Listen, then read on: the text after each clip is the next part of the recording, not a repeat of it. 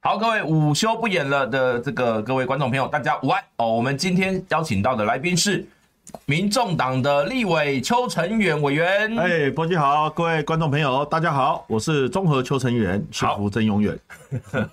哦，这个真永远就想到刘德华。哇哉哇哉哇哉， 好，大家都知道他这个绰号立院刘德华啦。对哎，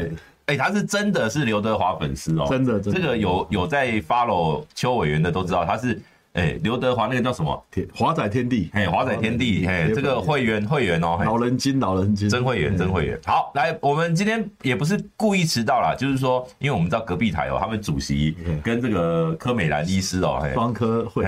嘿，双科会，那个叫兄兄妹合体哦，双会合体，哎，我我们就这个缓一下哦，手足情深啊的，哎，让大家让大家有空可以这个分分分流啦，分流，分嘿流分，流好，那大家就是呃，我们先来跟大家打招呼哦，哎，弘毅午安，呃，李大明午安，刘炒虾午安，这个 Cindy Chu 午安，哦，这个新街林午安，还有这个李智仁午安，好，这个我们对 Cindy，我们现在来了，我跟你讲，这个正义虽然迟到，但总是会来到的，好，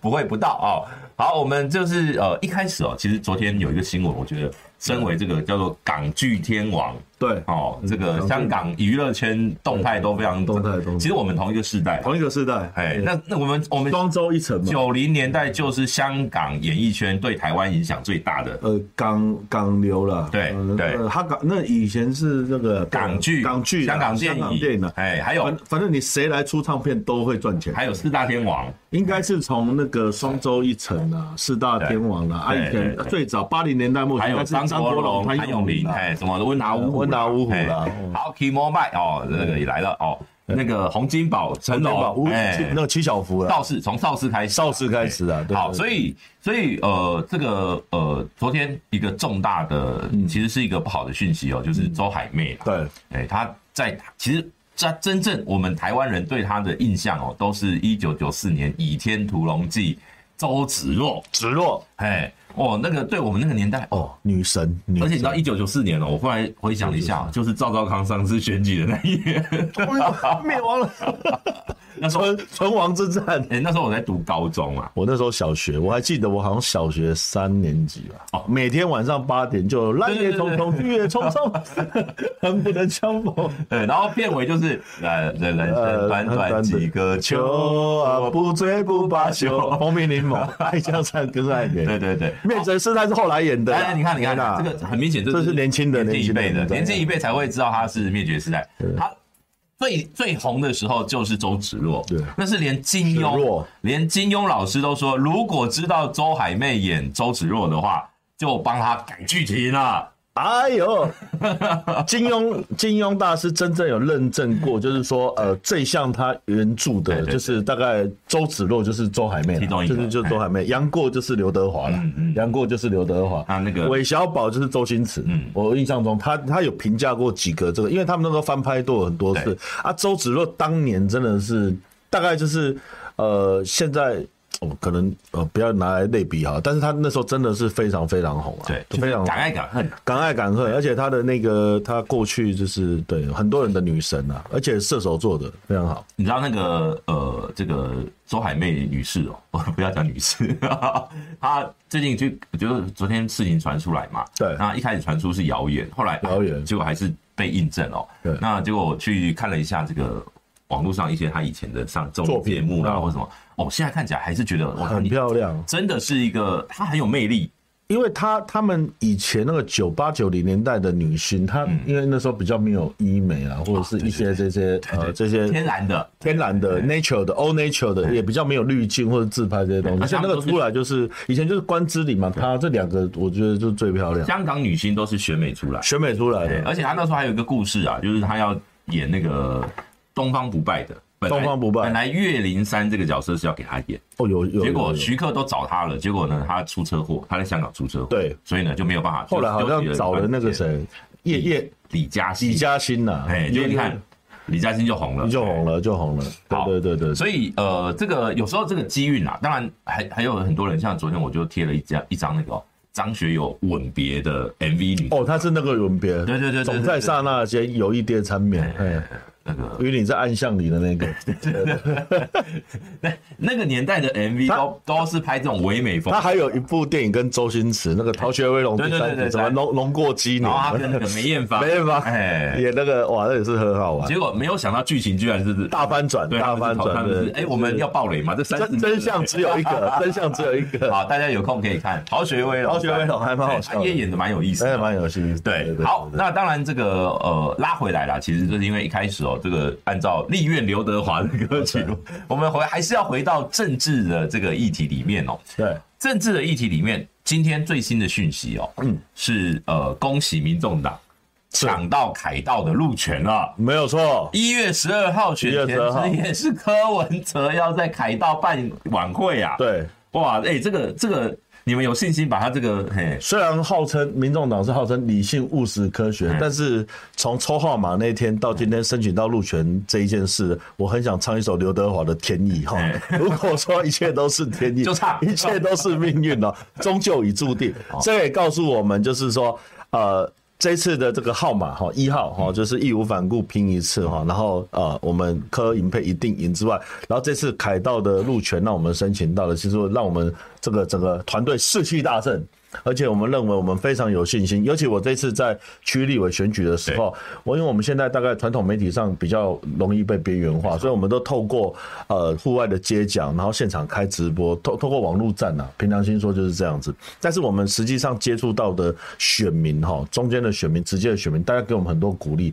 我觉得有一股那个沉默的螺旋，嗯对哦，就是包含我们现在有一组人在背着气球对在在呃这个呃西海岸大众走。康阿北，康阿北，都我觉得是扛台湾的未来啦。我们没有，我们不要有也不用做特别说个人崇拜这样。我是觉得就是有这样子，大家很像那个《阿甘正传》那部电影，有没有？就是那时候那个他嗯就出一个去人啊跑步嘛跑哎，跑一个人跑跑跑了哎大半年，跑到后面一堆人跟一着堆人他跑哎嗯啊！我觉得现在就有这种感觉，所以一加一加一等于我为人人，人人为我嗯哈，一个人走得快，一群人走得远，所以最后我们一月十号集结在凯道，我们希望把它这个空战转陆战全部大爆发哎这。应该是第一次哦，选前选前之而且夜我被第三势力对，这个凯道的路而，且我我们都想好了，我们背后都不要那嗯个，我们背后就不要做背板的，直接用总统府当扛棒，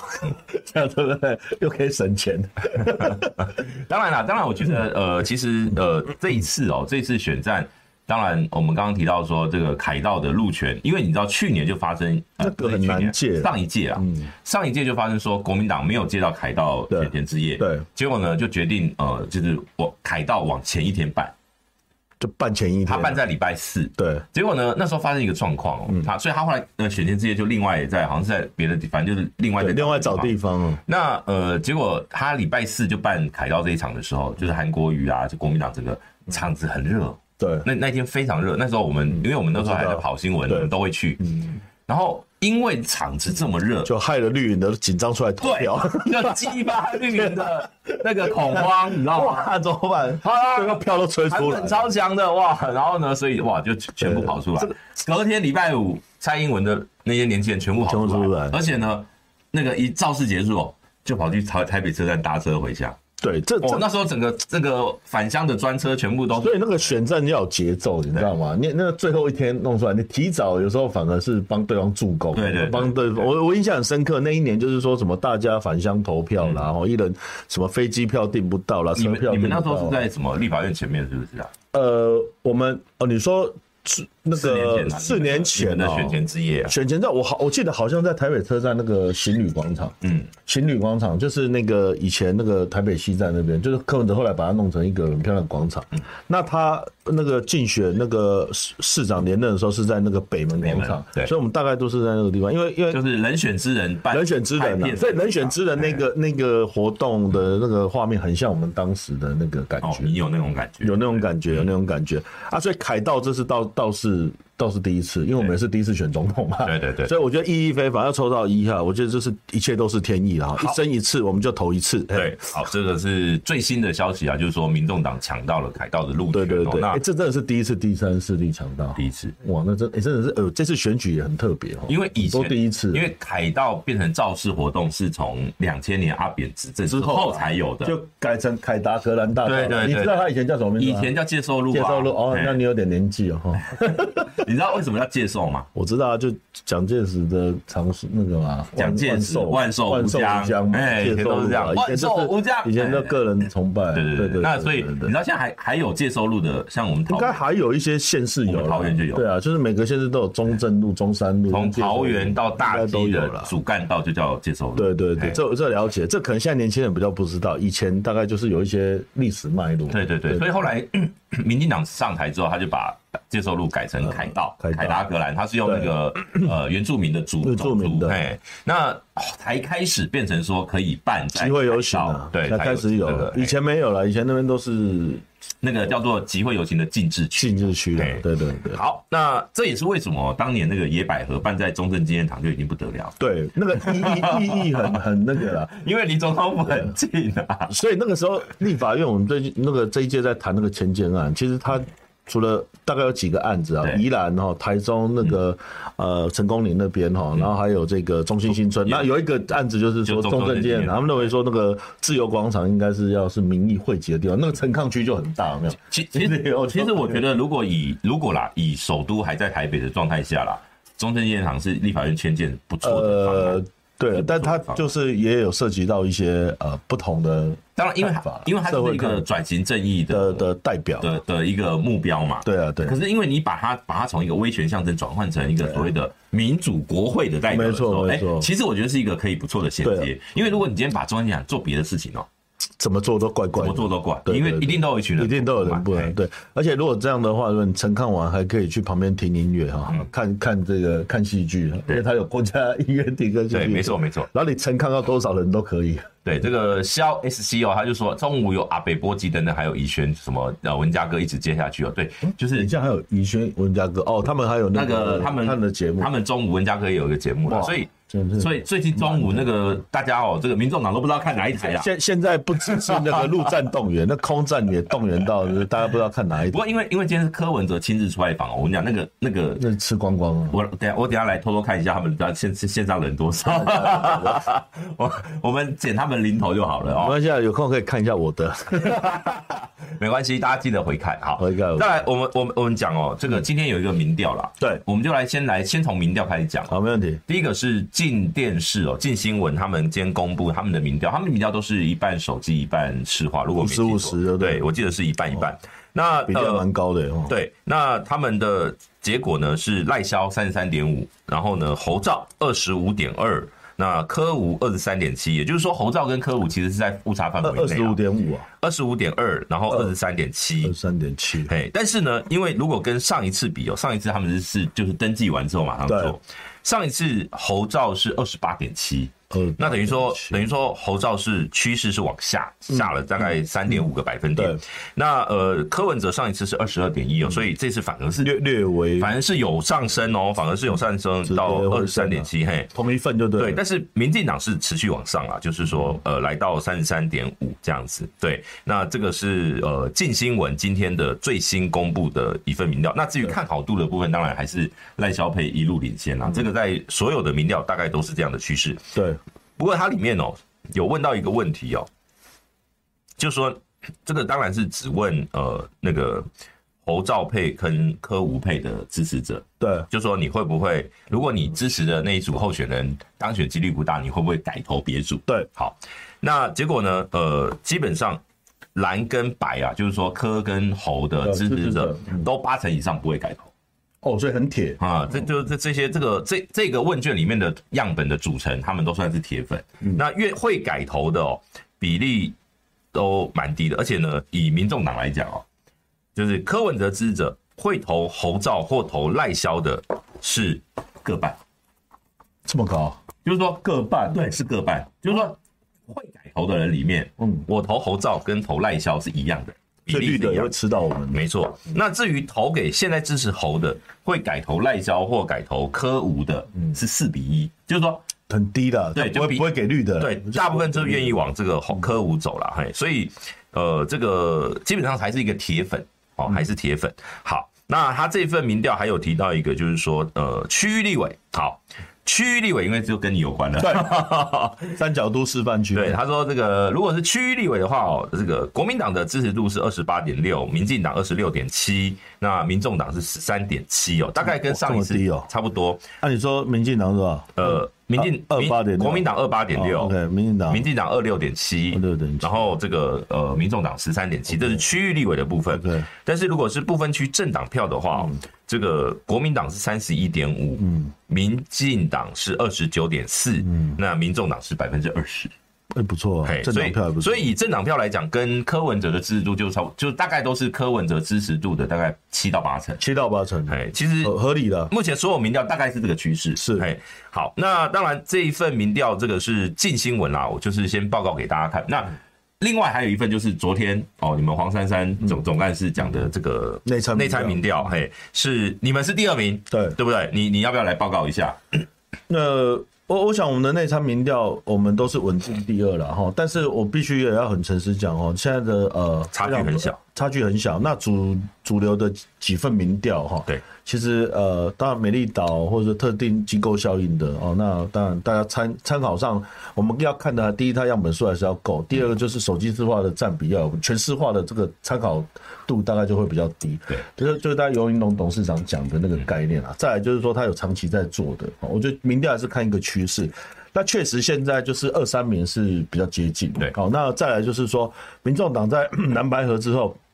确实有一段震荡期，嗯哦，支持者的焦虑，哈、哦，包含呃浅蓝或者是深蓝的回归，对，哦，赵少康，呃，那个这个韩国瑜，哈、哦，这个文武状元合体之后，而且你们很多策略都重新在对，重新在调整、嗯，那这个震荡期大概过两三个礼拜，呃，看得出来，从民调来看，就是有止跌回升啊，嗯，略趋稳定啊，那现在就正式进入，就是说。回归基本盘之后，大家其实这段时间都在内聚啊，对，就是说啊，哦，那蓝的在跟他深蓝呼唤，因为最近有一个现象，哦、对，所有民调都显示哦，蓝跟绿支持他们各自的总统候选人哦，比例变高，比例哎都高到九成九成多了，啊就嗯就简单讲，就是回回到基本盘，对，可是反而是民众党的支持者、哦。支持科的比例降低，对这个我就是我要讲的，因为因为老实说，这次的选战从蓝白河破局之后，嗯、蓝绿政党正式回归到蓝绿对决跟这个回归基本盘。那呃，不管是在国会哈，其实我自己在国会四年的感觉最深了哈。不管今天人家说你小蓝小绿，其实真正是蓝绿一家亲的哈。很多时候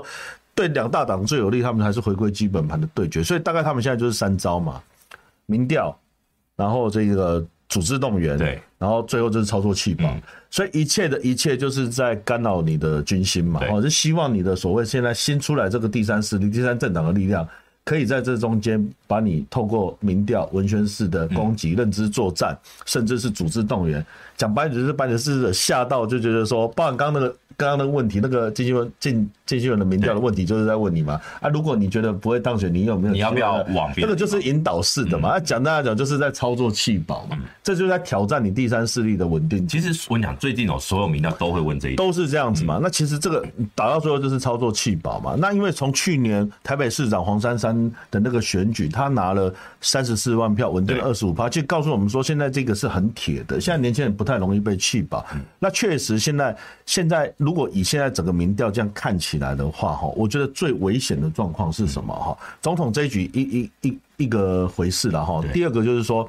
在国会的部分很容易让民进党会翻盘、嗯，因为民进党现在大概有十个比较危险的选区，包含细子的赖品妤，包括你综合，啊包含我那因为那个本来是江永昌嘛，这绿营的选区大概现在有十个基站区、嗯，这个东西只要一不小心，甚至是操作到白银的票，白银的票不见得会投给蓝的哦、嗯，但是可能会投给绿的哦，有一些在中间选民、年轻选民。如果这样，呃，一来一回三趴五趴过去，这些选区都翻了之后，民进党就实时过半。对，那这个是非常非常危险的事情。那我认为这个是大家要注意的哈。所以啊、呃，对于白银的支持者来讲，我觉得第一个现在就是讲，还台湾为叫心头爱聊天嗯了。不管怎么样，你就是不要被影响，冲到底。那民调当然高高低低，它可以去参考，但是毕竟是全台湾的市化的比例就有七趴而已。对，其实还是很多沉默的螺旋。嗯，只要用手机网络，包含我们很多。在街头上做的这种啊、呃、基本的访查，柯文哲的支持度还是最高的。我觉得这个不是我们自己在吹牛还是怎么样，但重点就是现在就在挑战你基本盘的投票率，跟你有没有在这个中间被操作弃保的可能。当然，应该应该这样讲哦。其实刚刚我嗯讲那份民调，某种程度上对你们有一个好消息，嗯就是你们的支持者外移的几率不高。哎呃对，，这第一个对，啦，但还是有啦。当然还是有啦。那他不，因为他不像传统蓝绿那么铁，你知道吗？对因为传统蓝绿他他的支持者年龄层比较比较大嘛，那个因为是应该那说他个是他们的盘势比较大嗯对，他的盘势比较大，而且他那个投票的时候，那早上八点投票，他可能七点多就在外面等了、嗯他啊，但是我们这个我们像的中间选民，他可能比较会说啊，我可能下午出去吃个没饭，有有有的要看有没有工作对。啊，或者是带小朋友出去补习的时候，顺便去投一下或者怎么样。这个这个就是简单来讲，就是回归传统蓝绿政治、蓝绿对决的态就势。你没有所谓的那个对组织战啊，没有组织哎战，所以像我们在办活动的时候，这个是最明显，因为我们没有办，我们没有传统组织去动员。嗯好、像我综合办个这个造势活动，或者是我的进总成立，我只能脸书发一发，对哦，赖发一发，这是会来多少人，我也不知道。 对，那个椅子我也不知道摆多少，你知道？但是有时候会突然就爆场，嗯。哦，那线上观看人数，可能现场是一千人好了，可是线上观看人数可能是二二十嗯当万、然三十万。关键是要在于说，哦，比如说呃，柯文哲有去，或者对，说但当然，当然有些指标性的人，当然，这个这这是很很现实的嘛，对因为毕竟我们这个他民众党呃的最大的这个母鸡还是柯文哲嘛，所以对这个此消彼长上，所以说这次的选战可以说是整个传统选战跟民众党创新的选战方式的一个对决，因为民众党在这一局里面，其实它就是一个在打一个不对称战力的作战啊。你如果要比传统的蓝绿组织盘，你比不过；你要用主流媒体，你也没有国家机器或者是主流媒体的这些相关的澳元。我在综合也一样啊。我一边是传统的家族政治势力，另外一边是拥有行政资源的国家机器。我如果要跟他们比这样子，我我们比不了，我们只能呃用这个，譬如说空路合一的方式。我每天都出去握手接讲，但是我就是直播就开着。我虽然一天可能可以握到啊一千双一千双手好了，但是我可以看到我的人可能有呃十万或者是七八万这样子。我觉得这个可能就是要用不一样的方式去当然了，这个去作战。触及率跟投票得票率，黑的黑的博，哎、当然啦，因啊为因为你政治人物是这样嘛，嗯你要先有知名度，知名度之后你要有这个呃那个呃好好感度，好感度完还有支持度，支持度完才是投票行为，嗯当然它它其有实四小段。小党面临到的最大的困境哦，其实我们以以我们就举这个过去第三势力最有名的，比如说宋楚瑜，嗯，哦，他的最大困境是什么？就是宋楚瑜大于亲民党，对然后呢，亲民党在大于他下面的这些所谓对的候选人，所以这些票的民调做出来都是总统候选人最高嘛，政党第二嘛，区立委就是递减嘛，嗯对嗯现在就是这样嘛。那、啊其实民众党目前的状况看起来也是也是这样子，因为因为你看哦，比如说我我们就举一个很简单的例子哦，你会发因为因现，哎为台湾人有一种心态，你知道吗？他有时候不是因为你好投给你，他是因为不想让另外一个人当对对对投对给你，对懂吗？对对对没错他不是说不，譬如说我我跟我其他两个对手比起来，呃，我我应该是最适合，而且最有经验。我我国会四年的经验、哦，那我有海外创业的经验哦，然后我又了解基层，三个小孩子的父亲，公都盟认证七个会期的优秀立委，海外十大杰出青年。如果你要比年轻，我们三个都是青年级生。撇开政党是这个以前之前蓝白有在讲政党实力这件事，对但是如果撇开这个东西，大家摆上来，我我我想大家应该主观上我应该是最适合的。可是现在不是啊，他可能觉得哎。诶谁不想让谁当选，或者是你可能当选几率比较低，他转要当然因为因为我们的区域的立委的选制哦，本来就是对这种所谓的大大党有利嗯对啊对啊哎他对小党极度不利，极度不所利以小党如果能够在这种单一选区哦，能够拿下任何一席哦，其实都是非常哦那是非常非常恐怖的。比如说，我举个例子哦，比如说之前黄国昌在戏子选上，为什么？因为民进党那个叫亚虎啦，天哪，哎啊其实就也是说是也是结盟结盟哎要了，跟大党结盟。对了，包括之前的林长佐哦，包括现在还有无党籍的，比如说什么赵振宇啊，这些都是因为哦有一个政党大党他不提名，他让在地的势力去参选，或者跟新兴的政党势力结合。那这个这很现实。，啊对，这个是一个很现实的。那如果你今天哦，比如说一个第三势力要在两大党夹击之下参选哦，所以我说你现在的处境跟柯文哲某种程度上是蛮像的啦。啊，所以我说我这边是整个总统大选的缩小版，就是真的就是三三角都的示范区了哈。那呃，所以其实这次的整个总统大选跟区立委的选举，对对对对台湾的政治来讲，也是一个呃很新的一个局面，因为这这一次是真正的三分天下啊、为什么这样讲？因为过去的第三势力大部分还是从传统的蓝绿两大政党，哦我跟你说啊，近十近十年的第三势力哦，都是宋楚瑜啊。 对了，二零一二、二零一六、二哦零二零，啊没有啊，所 以他他他他本身还是过去国民党系统出去对，就是他 DNA 是一样对，，就是说哎他们会被打叫做泛蓝阵营。对啊啊，我们民众党是老实讲，就是各个颜色都有了，哎，应该应该说，多元呐，柯文哲是一个台湾，确实是是一个比较特别的存在。怎么说呢对对？嗯出道是跟民进党合作，出道跟民进党但是呢，后来跟民进党闹翻，嗯然后呢，跟国民党也不好。变成打绿盟主，哎，可是呢，没想到这次选举差一点要跟国民党合作，就是哎，这个其实是是蛮有意思的啦。当然现在没有合作论成文功。论文可以写好几对，篇呢可，是 呢，因为过去比如说乐色不分蓝绿啦，或者说这种所谓的第三势力的，到底它的盘多少，没有测试过没没有人测试过，对，没有测试过，就是说在蓝跟绿都参选，而且呢是很强势、很基基本盘很稳固的状况下，对第三势力能冲到什么盘哦？过去宋楚瑜有，哦你只要发现蓝弱，宋楚瑜就高；对蓝强哦，宋楚瑜就低对。可是这一次会不会有相同的类似的状况，还不知道，这个要开票因开为票才知道。嗯因为现因为以往它一就是在一条轴线上嘛，你不是蓝就是绿，你就这边大一点，这边小一点，这边大一点，这边小一点。那现在我认为就是说这个中间的沉默螺旋，以前都不愿意表态，或中间选民被浅蓝浅绿拉来拉去这票，有没有办法把它拉一条直的嗯出来？这个是我觉得现在可能大家要重新思考的问 题啊。好，这个我们先大概讲了一个所谓的对大致概念的啊状况啊概念啊大致状况，对我们就回到就是说，比如说你们在新北的状况，对，民众党新北是提名两两个两个立委候选人啊两席，一个是你 嘛，一个是李友仪啊，对嘿，那呃，所以新北是唯一你们民众党会喊友谊友谊友谊，动算动算动算，李友仪，李友仪，李友仪， 哎，我台下话我们就有用没啊？现在你们都要强调李友谊了有时候真的会突然喊出来，友谊，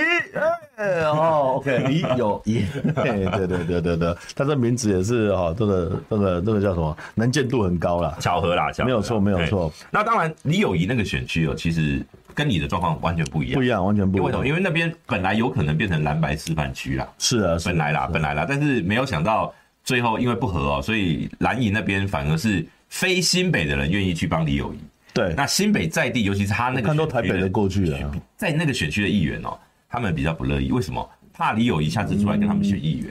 对的，因为因为这种地方型的选举，老实讲哈、哦，你说所谓蓝，所谓绿，其实老实讲，我觉得还是很大的成分是地方组织那叫的地派系啦、叫地地盘啦。讲白点就是地盘啦，就是派派系蓝、派系绿啦。因为因为嗯讲白点，人家已经经营十几年、二十年，可能家里已经好几代了。对他当然也不希望就是说有人来去跟他分得帮，就地方政治跟中央政治是很不太一样，完全不一样。逻辑是不一样。因为地方政治生态，比如说从村里到这个乡镇市，对再到这个县市哦，对这个是一层一层上来，然后我是一层一层绑装。一层一层绑，哎，可是呢，如果比如说像直辖市，你就只能从村里长，所以所以为什么为什么说人家说好像蓝的地方比较强？嗯，那不是因为蓝的，因为以前只有蓝的嘛，还没有民进党之前只有。就是早年的地方哦早年的嘛都是都是这样嘛可是呢，后来慢慢的，比如说像陈明文就是一个案对例，他们，他哎，他也是转过来的，对他们就是当年转过来的一个地方派系直接投靠到另外一个政就党，带枪投靠了，哎。没错，带枪投这靠。个是最快的啦。这个叫最快做了这个是呃，对很多政党来讲，他要经营一个没有经营的地方，有一群人直接带枪投靠是最这快是的。最快的哎啊！所以民进党他中央执政虽然他再强，有时候他地方还是打不太这过没有蓝这的，也是为什这么是事实。这也是为什么很多人讲民进党国民党化的原因，就是因为你的地方派系都是传统的打法，那打久了哦、最后你都是靠这些人在打天下。很抱歉对，他们就是用钱。呃，而且随随时有可能，对不对？ 对随时有可能换啊兵的。 但没有看谁，通常这种地方还很简单，你是不是执政党？当然了，哎有资源的人说了算了。你有办法执资源的政，你有办法让我这个派这个派系在这个地方长期对稳固的经营就可所以，以。嗯所以回到你刚刚讲的，当然就是说，友谊那个选区它就会有这样的状况。嗯，你如果说，如果譬如说台北的这些呃议员，他们愿意来，所以嗯对所以他们的选情也是某种程度有所以帮助。我必须讲啊，民众党有时候碰到一个状况，比如说，你看这次很现实哦，嗯，谈蓝白河一没谈到，哦对那个那个脏话有没有党团立刻消失，直接解解直散。直接消失，你看对对变魔术都没那么快，哎，说退就退啊，嗯，其实这个就是地方派系这，个也老实讲，它就是很现实的问题。因为很多人还不因知为道因，为因为当时他可能也有一些期待。对，很多人都不知道，其中一个那个是尤月霞的儿子啊，哦，嗯那个陈崇家，陈同佳啦，哎对啊，就是说，你知道，像这种所谓的，他们其实他们都是所谓的，在你民众党到了一个地盘，可能很多在传统政治上面他可能不是不如意或怎么样的，呃，他或们者或者是他不是主流的，对，然后他希望呢透过这个第三势力，让他能够有一个品牌，当然，啊那让他继续经营。可是当这个品牌他觉得啊糟糕，会跟我的利益冲突的时候，他就会立刻转身就离开。没有错啊，这是这是政治的现实，哎对，这个是很现实的所以哦。政治有它的理想性，也有它很现实的一好，我面。们拉回来讲，李友仪在，因为他是对战林淑芬，对，不过李友仪老实说，他也是蛮强悍的啊，他是呃，我必须讲哦，他除了以小辣椒小辣椒以新人来讲哦，他是一个很很会这个口才也不错，呃然后呢也很坚持的，一定你知道他常常上节目哦，就是我知道，我知道有有议题他就一定要追到底的那种，对，哎，就是他跟你纠缠，就是我跟就是跟你吵到底这样子。所以像你觉得他在这一区哦，当然我们就是没有人看好他了，呃，因为这一区国民党都不派人，你而且上一届就不派了。对了，因为它是艰困选区嘛，因非为常淑艰芬困太太太铁了，林淑芬从第七届公诶、民进党最惨的时候，就还能维持他啊那个得票数都是碾压对手的，没错没错都是非常。嗯所以我说，如果今天民众党在这种选区提了一个立委的参选人，你们希望达到的目标是什么？啊，我想其实民众党最在成立四年来最被人家诟病的就是地方组织嗯不够完整，哦经营不够深嘛。那那确实啊，四年的政党你要多深，我觉得也有困难，啊时间就这么短嘛。你树长大也要也要浇水，也没错要时间，所以我觉得在这一局哈，当然胜选是第一目标，但是最重要的是说民众党的这个。种子能够真正扎根在地方，能够让它发芽。因为我想再来就是二零，呃后后面的这个地方的选举，那对一个政党要长期发展，你也不可能永远只靠 空战或议题，哦，甚至是。一人政党的这样的光环，啊，因为要长期发展的话，因为过去有太太多第三势力的政党，他们后来没有办法呃继续的有效的生存，或者是有很好的发展。我我个人的解读跟观察，大部分还是地方组织没有没有落实经营啊。那因为这个是做苦工的事，这不是那么容易。因为你可能包括我现任的不分区立委，我刚到中和，我我现任立委有时候我要上台支持都不给我支对持，啊你。们你们从零开始哦，从零开始，那要要要怎么打？呃，我我觉得你你只能你只能这个按部就班，一步一步嗯啦。你我我老实说，因为人家那边已经绑那么久了，你你也没有什么道理说你一去就要对你多好，嗯这是事实的，是这样。所以关系建立要时间嘛，就像我跟你认识，我建立关系也要时间的。哦，所以我觉得重点是扎根跟那个种子播下去之后，后面有没有办法延续？然后透过这次选举，嗯能够培养更多的人出来，我觉得就是以战养战这这个概念是非当然，常毕重竟要的。对于这个民众党来讲，比如说我先问我哦，我我个人认为这一次的选嗯举对民众党来讲只有加分，只有加分。上一次民众党在新整个新北的政党票大概是比例拿多少比？哦，差不多应该就是平均啊，在十一趴左右，十一趴嘛，十一趴左右。所以如果对你目标来讲啊，就是说哦至少你们要把这个盘往上拉嘛。哦，当然当然哈，那如果以政党票来讲，现在目前呃这个主流的民调在政党支持度，我们大概都有在二十趴左右嘛，嗯所以。基本上从当时到现在四年，我们在国会的表现，因为这四年民众党大概除了看柯文哲之外，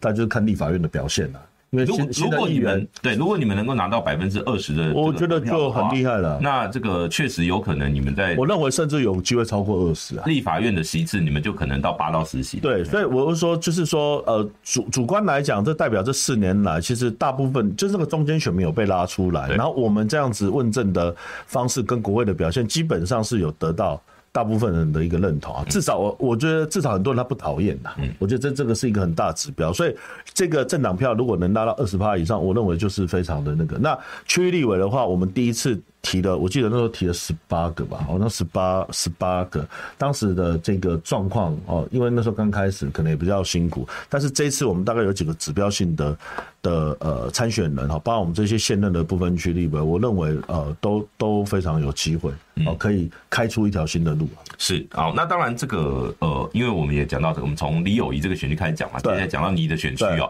你的选区其实江永昌是已经连任两届，两届他二零一六选上哦，那一次老实说，那那一次就是所谓的把张庆忠击倒对哦。然后呢，二零二零再连任，而且呢，对他击败的对象是国民党，其实他也是地方派邱风瑶很强的啦嗯，曾经做过综合市长嘛，呃他的儿子的的儿子啦，嗯对嘿对对真的，哎，他爸爸好像就是之前跟韩国呃瑜，韩国瑜的市长，韩国瑜是他的副市 长，对对对，陈和义市长。这个是一个蛮有趣的现象哦。嗯那当然，呃，这个这个盘哦，就是说，呃，这些国民党长期没有办法，居然连综合综合过去都认为哦，这个就是国民党蓝的的中对午，哎对，嗯没有想到连续两届哦，国民党是拿不下来。那这一次国民党，我当然必须要讲，国民党是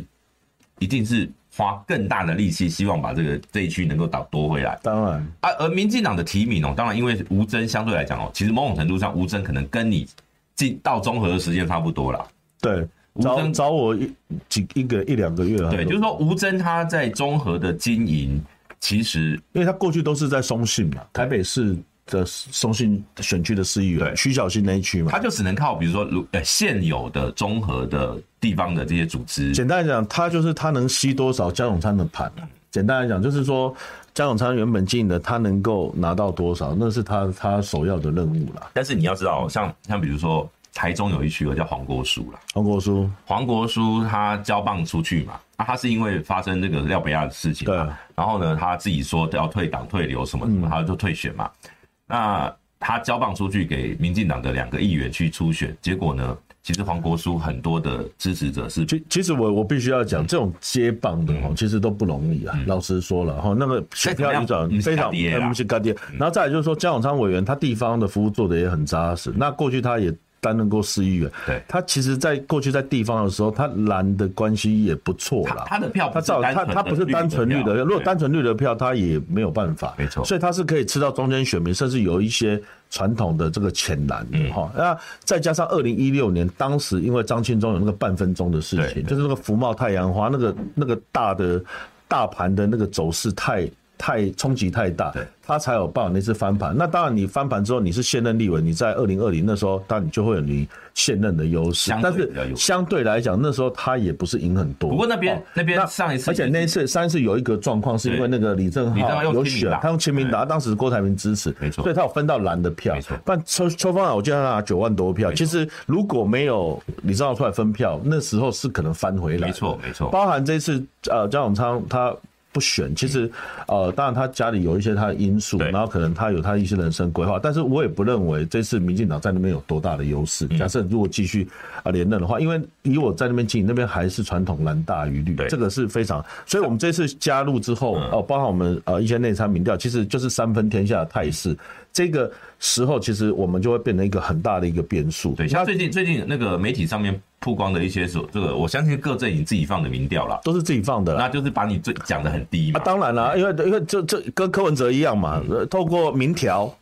组织动员嗯跟弃保效益，但是我们直接在跑基层，我们感受很深嘛。来支持你的人非常多，嗯我们自己的内参民调也非常的有机会。另外一个就是说，综合它非常多的选民，其实中间选民非常多，因为很多年轻的家那个族群，新他们一路啊新一路啦哈，那还有一些或者是新新住很民、多啊是过去哦，比如说很多通勤族的、外移的、北北市外移的，还有那种就是比如说老老一辈的哦，他们房子留在这边，后来对慢慢年轻人回来年轻人住的回来了，嘿然，后加上，其实国民党在当地也是有他有不同的派系的。那张志仁家族其实，再加上我两个对手，他们本身过去也没有担任过明代的监，他们其实也是新人，所以他们本身在他们基本盘的凝聚上，相对就是会比较辛苦啊。哦，我觉得这个是这样。然后再来就是说，张庆忠家族其实。很多人其实连连连连那个张志伟名字都不见得那么认识，只知道说他是张庆忠的家族，他母亲是陈景娣，嗯所以到底是投给他还是投给他们家？那当地大家就会有一些不同的声音，因为他们有不不管是有基金会，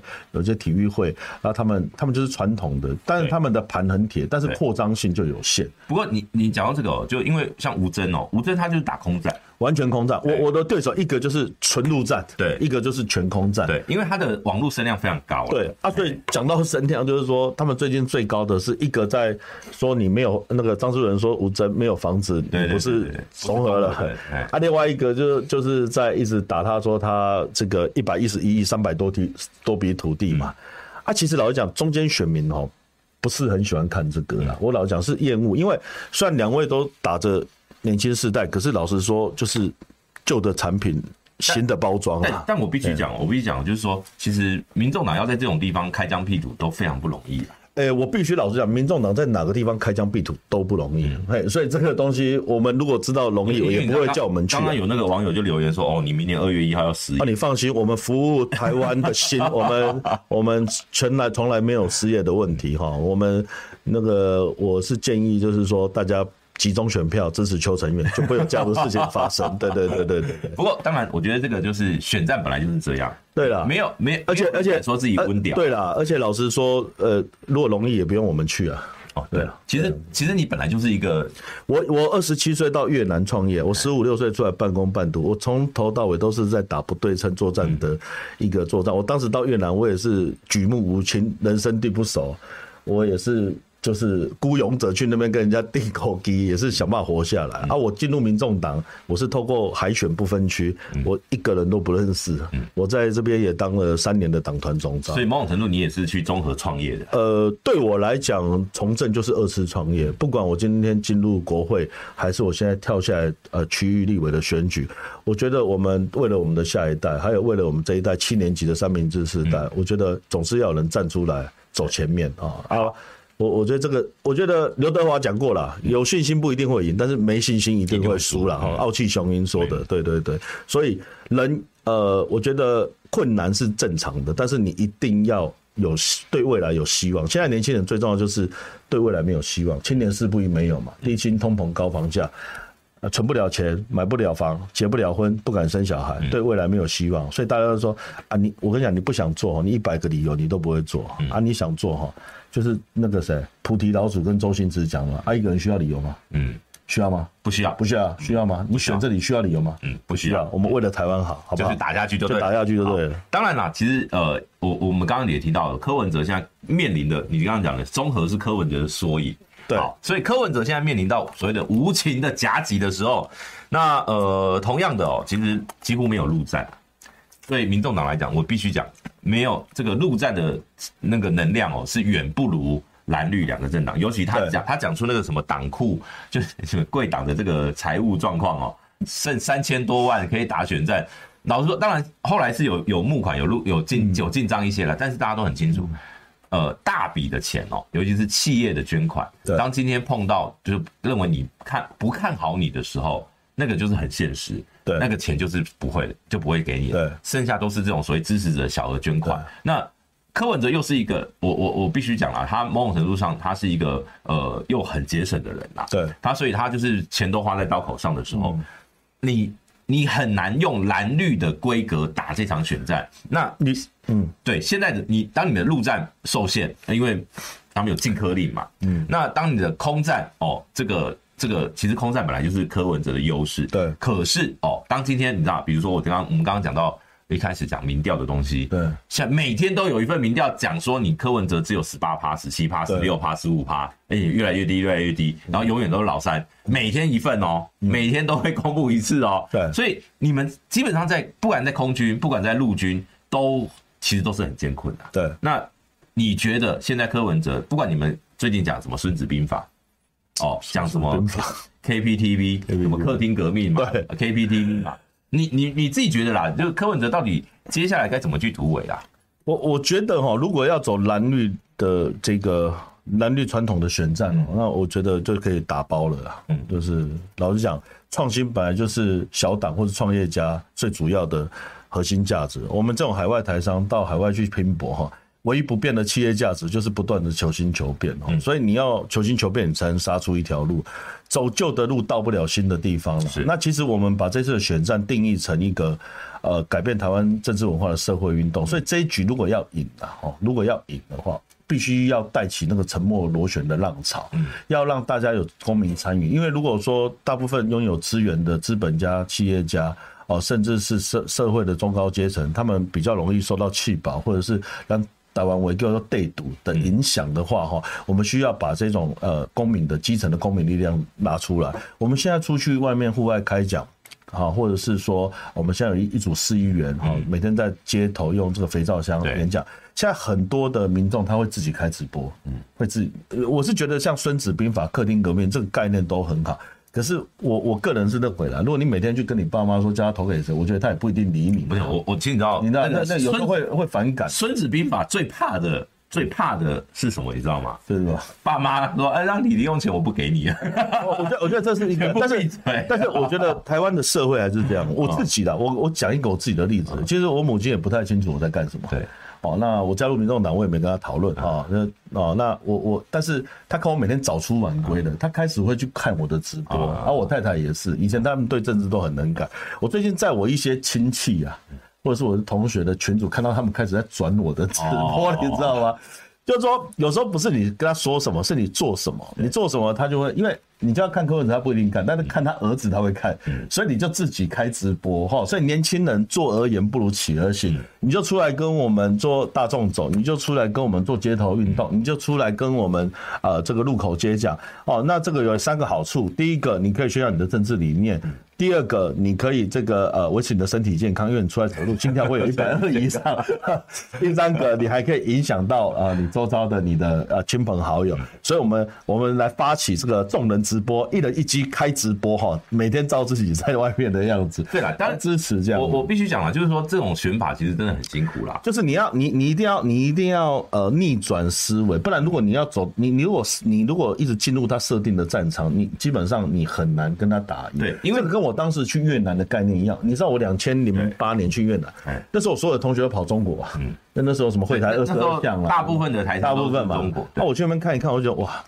难做，为什么？因为他的他他的饱和了饱不不是饱和，还在成长，但是就是要第一要资本化，第二他的政治干扰力很强。嗯啊，对，就是你你你要配合他对。那本本着宁为鸡首不为牛后的概念哦， 就是宁可去池塘里当大鱼，不要去大海里当小鱼的概念。所以我们那时候选择另外一个市场。我觉得民众党今天如果你要在传统蓝绿夹杀，因为从过去修宪的宪政体。呃宪政体制的改革之后，它就是一个两党政治的政治现实。对所以你要突破的话，你一定要要把它打造成一个政治的新创平台，你要用一些呃比较创新的打法。那因为这次的在野整合到了这个阶段的时候，我们必须就是要用这样子的方好这式样把对既然这个委员你讲到这个立法院国会生态啦，对昨天哦，立法院是通过哦，表决通过把，因为我们宪法规定法定的会期哦，有两个会期，那个上半年是二月到五月，下半年是九月到十二月哦，嗯对法定会期是到十二月底，也就是十二月三31十一号。对那而且这是宪法明文规定，对结果立法院每每四年哦，每次因为立委要选举哦，要改选哦，他们就会这个过去惯例蓝绿会有一个默契哦，就是我们就提早休会，让大家回去选举这样子哦。那当然上一届哦，因为就是上一届是时代力量啊，是这样对，时代力量为主，他们就是反对嘛。那最后当然还是就是不会，因为通常都是协商哦，两边两个政党签名签哦名，我们就我们就通过了。对通过可是呢，在上一届因为有时代力量，所以是表决通过的。表决这一届又是表决通过的。对好，那当然国民党是投弃权啊，你们跟时代力量是投反反对。对，我们有提案反对啊你，你你觉得啦，像这样的一个所谓的这种，我我其实我我认为这已经是陋习了啦。呃陋习，因为你如果跟他谈，因为我跟大家解释一下哈，法定会期就是十二月三十一嗯号。之前哈，那你要把总预算审完哈，那你的法案要把它完成，但是他们就会说哦，因为这次现在大家要拼选举，所以我们提前两个礼拜休会。哦，以前啊，历年可能有提前三个礼他拜，他他会说提前历年10都天有啦他会说这个是我们的惯例哈惯例嘿。那我们就是说惯例可以打破嘛，新的政治文化应该建立。其实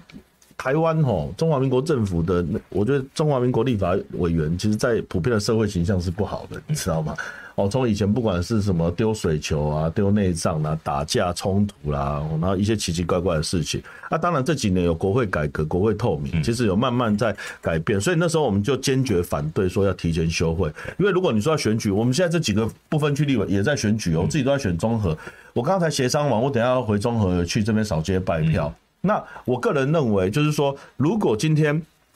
立法委员啊，你要连任，嗯你用这个理由来停止国会的运作，因为我们除了预算还没审完，因为我们今年的总预嗯算有没有办法在会期内审完，还因为朝野还不知道，目前还不知道但是营业嗯非营业的基金预算，这个是一定审审不完。好、第二个，我们还有很多法案还没完成，不管说是这哎个囤房税囤到房底有没税有办，法对，这个礼拜呃下个礼拜会那要协个商呃这个礼拜我应该会表决啊哦，已经在在协商了。囤房税二点零，还有包含我们一直在讲吹哨者保护法，还有非常多我们其实长期关注的这些呃所谓数位经呃这个新经济移民法哦，还有这个尊严三种法等等，其实非常多的未尽之功。那这一届已经是最后一个会期，你现在不做，你跟我说你为了选举你要提前休会，那给人民直观的感受就是薪水小偷嘛，啊，你就是大家都还在工作的时候，啊，你们就先休假，大家去跑选举。对那再来回到说大家对立委的期待，哎你们不过到底喜欢？就是我们一般到底立委是每天跑脱啊，然后做里长的事情，还是上节目骂人？是是这样子吗？应该是看他在国会的表现呐、啊所以我们希望就是说建立这样一个政治文化，所以我们是反对。但是从这件事看得出来，蓝绿才是真正的一家亲啊。这在某一些公共议题上面，像很多时候协商，大家骂来骂去，就最后呃小房间外面谈一谈之应后，应该说他们才有权利决定啦。当然啦、当然啦、因为比如说，当今天你的小党哦，你双举双手双脚，你都比不上呃蓝比绿，不上你，你根本没有杯葛的能量。呃，没有过去哦，小党的杯葛哦，最有名的就是时代力量把自己绑绑在绑在那个议椅子场上，里面，哎，对对哎对，就是他的他们他们拿那个铁链哦，把议场锁起来，然后自己去占，想要占领议场，对结果没想到被那个秘书长哦拿那个油压剪把它剪开，那个上 剪瘾开哎了，然后对那时啊，候为了那然个后一粒全部的人哦把你抬出去嘛，哎，没有，后来哎，就是抬出去嘛，然后呢，他们就跑去总统府前面淋雨嘛。对啊，其实很很辛苦啦。所以我我也要跟你报告一哎下，就是说为什么之前一直人家说六成的选六成的民众希望政党轮替，嗯但这六成并不是说他就是要支持国民党哦，嗯或者支持民进党，就是说政党轮替本身就是民主政治的防腐剂啦。嗯就是说从一九九四年总统直选，两千年以后蓝绿各自政党。轮替应该有三次了哈，那执政八年、十六年的都有。那台湾其实并没有变得比较更好，所以大家是期待改变的哦。所以基本上，我觉得这次的选战其实是非常重要。哎、你知道十六年，小龙女跟杨过都已经见面了， 对不对？我们现在还在说买不起房子哦，然后侯友谊还跟我说，你免头期款一千五百万三十年，哎、宽限期完，你知道一个月要还多少吗？嗯，一个月嗯六六万。万多呢。你谁？你现在告诉我，谁有办法一个月付六万多？这些年轻人。如果双薪家庭一个月拿十万哦，我跟你讲，你缴六万，六万就很痛苦了那个啊！压你力你都还很要大生小孩，但是你要出国但，是这个方案对于本来就有能力买房的人，绝对是福音。呃，可是但这变相在帮建商销库存啊哎。呀我我说白一点啊，因为因为居住正义的问题从来不是，这是笨那就个那克就是克林顿讲的就是嘛，说笨蛋问题在经济嘛。那我就只回一句嘛，笨蛋问题在高房价啊，对，就是说房价还没解决，但是这对个政策很有可能让这建商在哦在炒高房比如价说你嘛们。综合的哦，假设啦，哦，本来三诶三十诶二十五平的，本来卖一千三、一千五一，千嗯，哎，也不到一千五的，通通给他对对， 1500得了一千五，哎对。说这那那优本先来是用这本来个方买法不了房已经很痛苦了， 买了房更痛苦啊！不三十年哇，这个，所以这个逻辑，因为居住正义大家都会喊呐、那这三三个最主要解决问题嘛，税制改革嘛。你税制有没有办法合理嘛？第二个就是租屋市场的透明化，租屋黑市的这些问题有没有办法解决？第三个就是社会住宅要大力新建，有没有办法要求这些建商，你所有的建案你要试出多少比例来做社会住宅？然后以这样的方式来去做房价一个破坏性的一个解决。然后你晚上去新庄副都心那边看，哎一堆空房哎、对啊，既既然你今天这个讲到这个这个议题哦，我们就来简单聊一下赖好啊清德的违建啦哦。哦对，嘿，这个这个议题哦，其实我一直搞不懂为什么赖清德会让这个议题烧这么久。本来本来真的是，其实就处理掉就好了。或者如果如说果你以政治上你的就讲一个判断道歉啦。那对说继承违建，我们就是会处理啦。哎，你就说就让它变成一个政治解决啦。你也不见得要拆，但是你至少要道歉，至少要说这个就是一个它有它的历史脉络，但是我愿意道歉。你总要代表你的家人把这个事情告一段落，可是他没有，然后一开始凹硬凹嘛，说什么有门牌不是违建嘛，说有缴税嘛，结果后来发现税也没缴啊，房子就是就是违建嘛，嗯，那结果最近你们黄国昌又拿空拍图嘛，本来这里根本没有东长西，长高长胖哎，，而且直接伸出一道，哎2003二零零三年，那这个对我觉得对赖清德来讲，最近他的民调稍微又是往下哦。那呃，有有些人就是解读说，会不会这个议题他处理的不好？呃，这个议题确实处理得不好，但是如果以我个人，我我觉得我有三点观察哈。第一个，这件事情他处理的态态度，其实反映出他的这种所谓呃固执的人格特质啊。哈，不管是他过去这个李全教的这个议长案，他有呃两百多天不进议会哦的这种问题，还有他在处理他党内的一些各派系的问题。他当党主席之后，他雷厉风行的处理，其实他基本上他的人格特质，他是相对来讲比较讲好听叫隔善固折善固执啊，讲难听就是铁板一块了。嗯哦，所以这也是大大家担心，就是说他在处理两岸关系上比较跟，甚至连蔡英文都嗯拉不住他。拉不住他，这个是大家最害可是怕。他讲什么学伦啊，或什么，你看他都狠狠啊，对啊那杀得个很对啊，快然后什么民主大联盟，对不对？对啊什么该砍就砍，然后啊，就现在又是全党体所制以，了，所以这个这个就是他的人格特质，这是第一点。第二点，我认为就是说，他也是在用他的这个所谓的，因为他他一直在一直在讲他的矿工之子嘛，他过去他父亲给他的贫穷，甚至他在打这个悲情牌，我觉得他也是在唤起他的这些声律对他的一个同情哦。嗯我我我我说白一点啦，如果哪一天他自己对不对哦，开推找人去推土机把它推掉，嗯我、那是不是会不会最后那个通勤票全部回来？这这哦，这这也是一个一个对一个操作，这个是我我目前的观察。第三个，我比较觉得比较吊诡的是，新北市不是侯友谊在执政嗯嘛？为什么他都不处理？为什么他都不处理？他们现在认定了啦，啊，认定不然认定那有有没有处理？而且侯友谊，而且有发公文了我，知道，但是侯友宜对这件事情他没有太强烈的攻嗯击或是表态，这是我觉得比较 confuse 的地方，就是为什么会让这件事嗯你烧？你觉得侯友？宜应该带队到新北万里办造势晚会？ 我觉得这样子其实反而会对他扣分呐、因为这样会激起绿营的那种同情票。所以我我我个人认为，因为其实因为其实戴金德他的整个从政的资历非常完整，国大代表、立法委员、台南市长到行政院长到副总统，他还他他的骨子里还是一个非常传统老派的政治人物。其实我觉得他还是诉诸他们传统的这种统独。悲嗯情哦，还是这种呃温情攻势的这种选战打法哦，所以他每次讲到这个，他会想到他父母哈，嗯那、他哭得掉眼泪。我觉得对于一些绿营基本盘的支持者，我觉得还是会很有用。你知道现在那个网络上都有一个那个迷音啊，就是把那个红胎拿来，哦， 然后然后会有人要模仿那一而段，哦而你知道而吗且我觉得台湾的人民，他有的时候还是相对来讲比较有一些人，他是比较质朴、比较善良，他还是比较容易被这些情感的东西去煽动。好了，最后一点时间，我们来聊一下，就是说国民党现在很积极的想要跟年轻人互动。对，哦，你觉得有机会吗？包括你看，像这个昨天他们提一个这个所谓的课后照顾的免全部免费的这样的一个呃政策哦。那我们先不管他的这个是不是傻逼或怎么样，但是这个对象很明显就是所谓的小家庭，嗯，哦，就是说有孩子的父母亲的这个选票嘛。那包括之前的我们刚刚也讲到这个五五哦房那个免投机款的方案等等的，他们很积极的想要跟所谓的年轻或者说四十岁以下的这个世代对话，因为这个世代可能对国民党来讲是呃相对支持度比较弱的。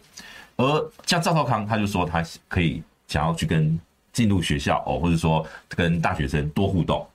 那听说今天晚上他要去政治大学啊，要去政大哎诶他。现在不是都不能去，不是都说、哎因为那个那个昨天肖美签琴约好了昨天肖美琴就去了，啊，正大应该有，因为吴信豪明天要去对对对对对对就就是是他三个都去，三个都去啊，哦。所以可能那种学校就是说，你们要你们要办，就要三个都邀请到。 OK，OK，嘿 OK 所以我说像这种这种，你们会不会担心说，哎，你们的年轻人被抢走？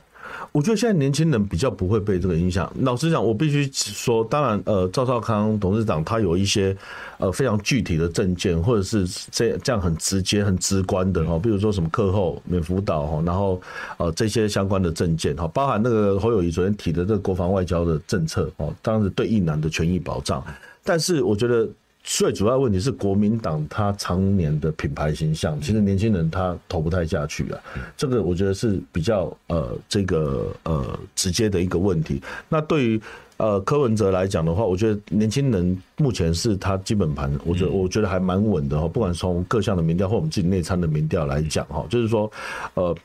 这个四十五岁以下的这个非常稳，但是四十五到五十五这一段确实就会稍微有受到这个大盘上的一些波动，所以我觉得年轻人你现在要灌这些白虎汤啊，要开这些支票，我个人认为那个效果有限哦，因为从呃去年的台北市长的选举，哦到几次我们的这个呃选举看起来，现在目前三分天下的态势是是非常确定的，因为这些年轻人他本身就是不是蓝的，也不是绿的，嗯而他从小他就是也也厌恶蓝绿的那个样子啊，嗯也是我们这一次的一个利基点啊。只是说这些人有多少人能出来投票，投票率有多高，能不能搅动这个呃蓝绿的盘，这个当然就是后面的我我重我必须说啦，其实很多年轻人都经历过，就说到我们这个年纪，才发现啊，我曾经期待过某个政治人物，结果让我失望了。对，会不会柯文哲也成为那样的人？呃，以后不知道，我也必须老实讲。但是现在它就是一个机会，一个因为老实讲，现在如果新一任的总统，我我觉得现在年轻人其实对政府最大的疑问质疑是什么？就是说政府讲的话，我不知道我能不能相信。就是他可能掩耳盗铃，或者是掩盖资讯，好、透过数字魔法师来去欺骗你。这个是现在目前年轻人就是觉得我已经都被轮流骗过了，你知道吗？啊蓝的也骗过了，绿的也骗过了，啊，只是因为白的还没执政，还没有还没有不知道他的结果是怎么嗯样，所以。年轻人本来他就会期待改变啦，我我觉得这个是目前的这个民民众党你说他新组织弱，嗯，但是也是他的政治红利，因为你新，人家才会对你有期待，没有包袱啦嗯你没有包袱。这个就像你刚刚讲到我们综合选区，他他家族势力是很强，对可是本身那也是他的负资产，为什么？因为很多人因为这样就不会支持他嘛。嗯，好，所以这个我们今天哦邀请到这个邱委员来到现场，其实最后当然一定要让他唱一首刘德华的。 今天要唱什么你你选 啊？点到不会既唱，然你都已经幸福真永远，来唱一下啊！哎，真永远郑文文比较淡哎、啊对啊，啊不天意好了。啊，天意啦，哎呀，如果说一切都是天 意，一切都是命运，终究已注定。是否能再多爱一天，能再多看一眼，伤会少一点？好，谢谢 Thank you 我 very 们 much。谢谢邱委员来到我们的现场哦。那我刚刚看了一下，隔壁是上万人，没关系的，我们都有回看的。 哎那个柯市长还是有他的，柯主席还是有他的魅力。而好，且他双科嘛。对，好，我们今天哦，这个谢谢大家来收看，啊、欢迎大家继续啊、订阅五二五二新闻俱乐部，也把这个影片，如果你觉得精彩的话，分享给你的亲朋好友。然后呢，我们今天谢谢邱成员委员，大家对下个礼拜我们再来继续聊，拜拜。拜拜，谢谢。不好意思，谢谢。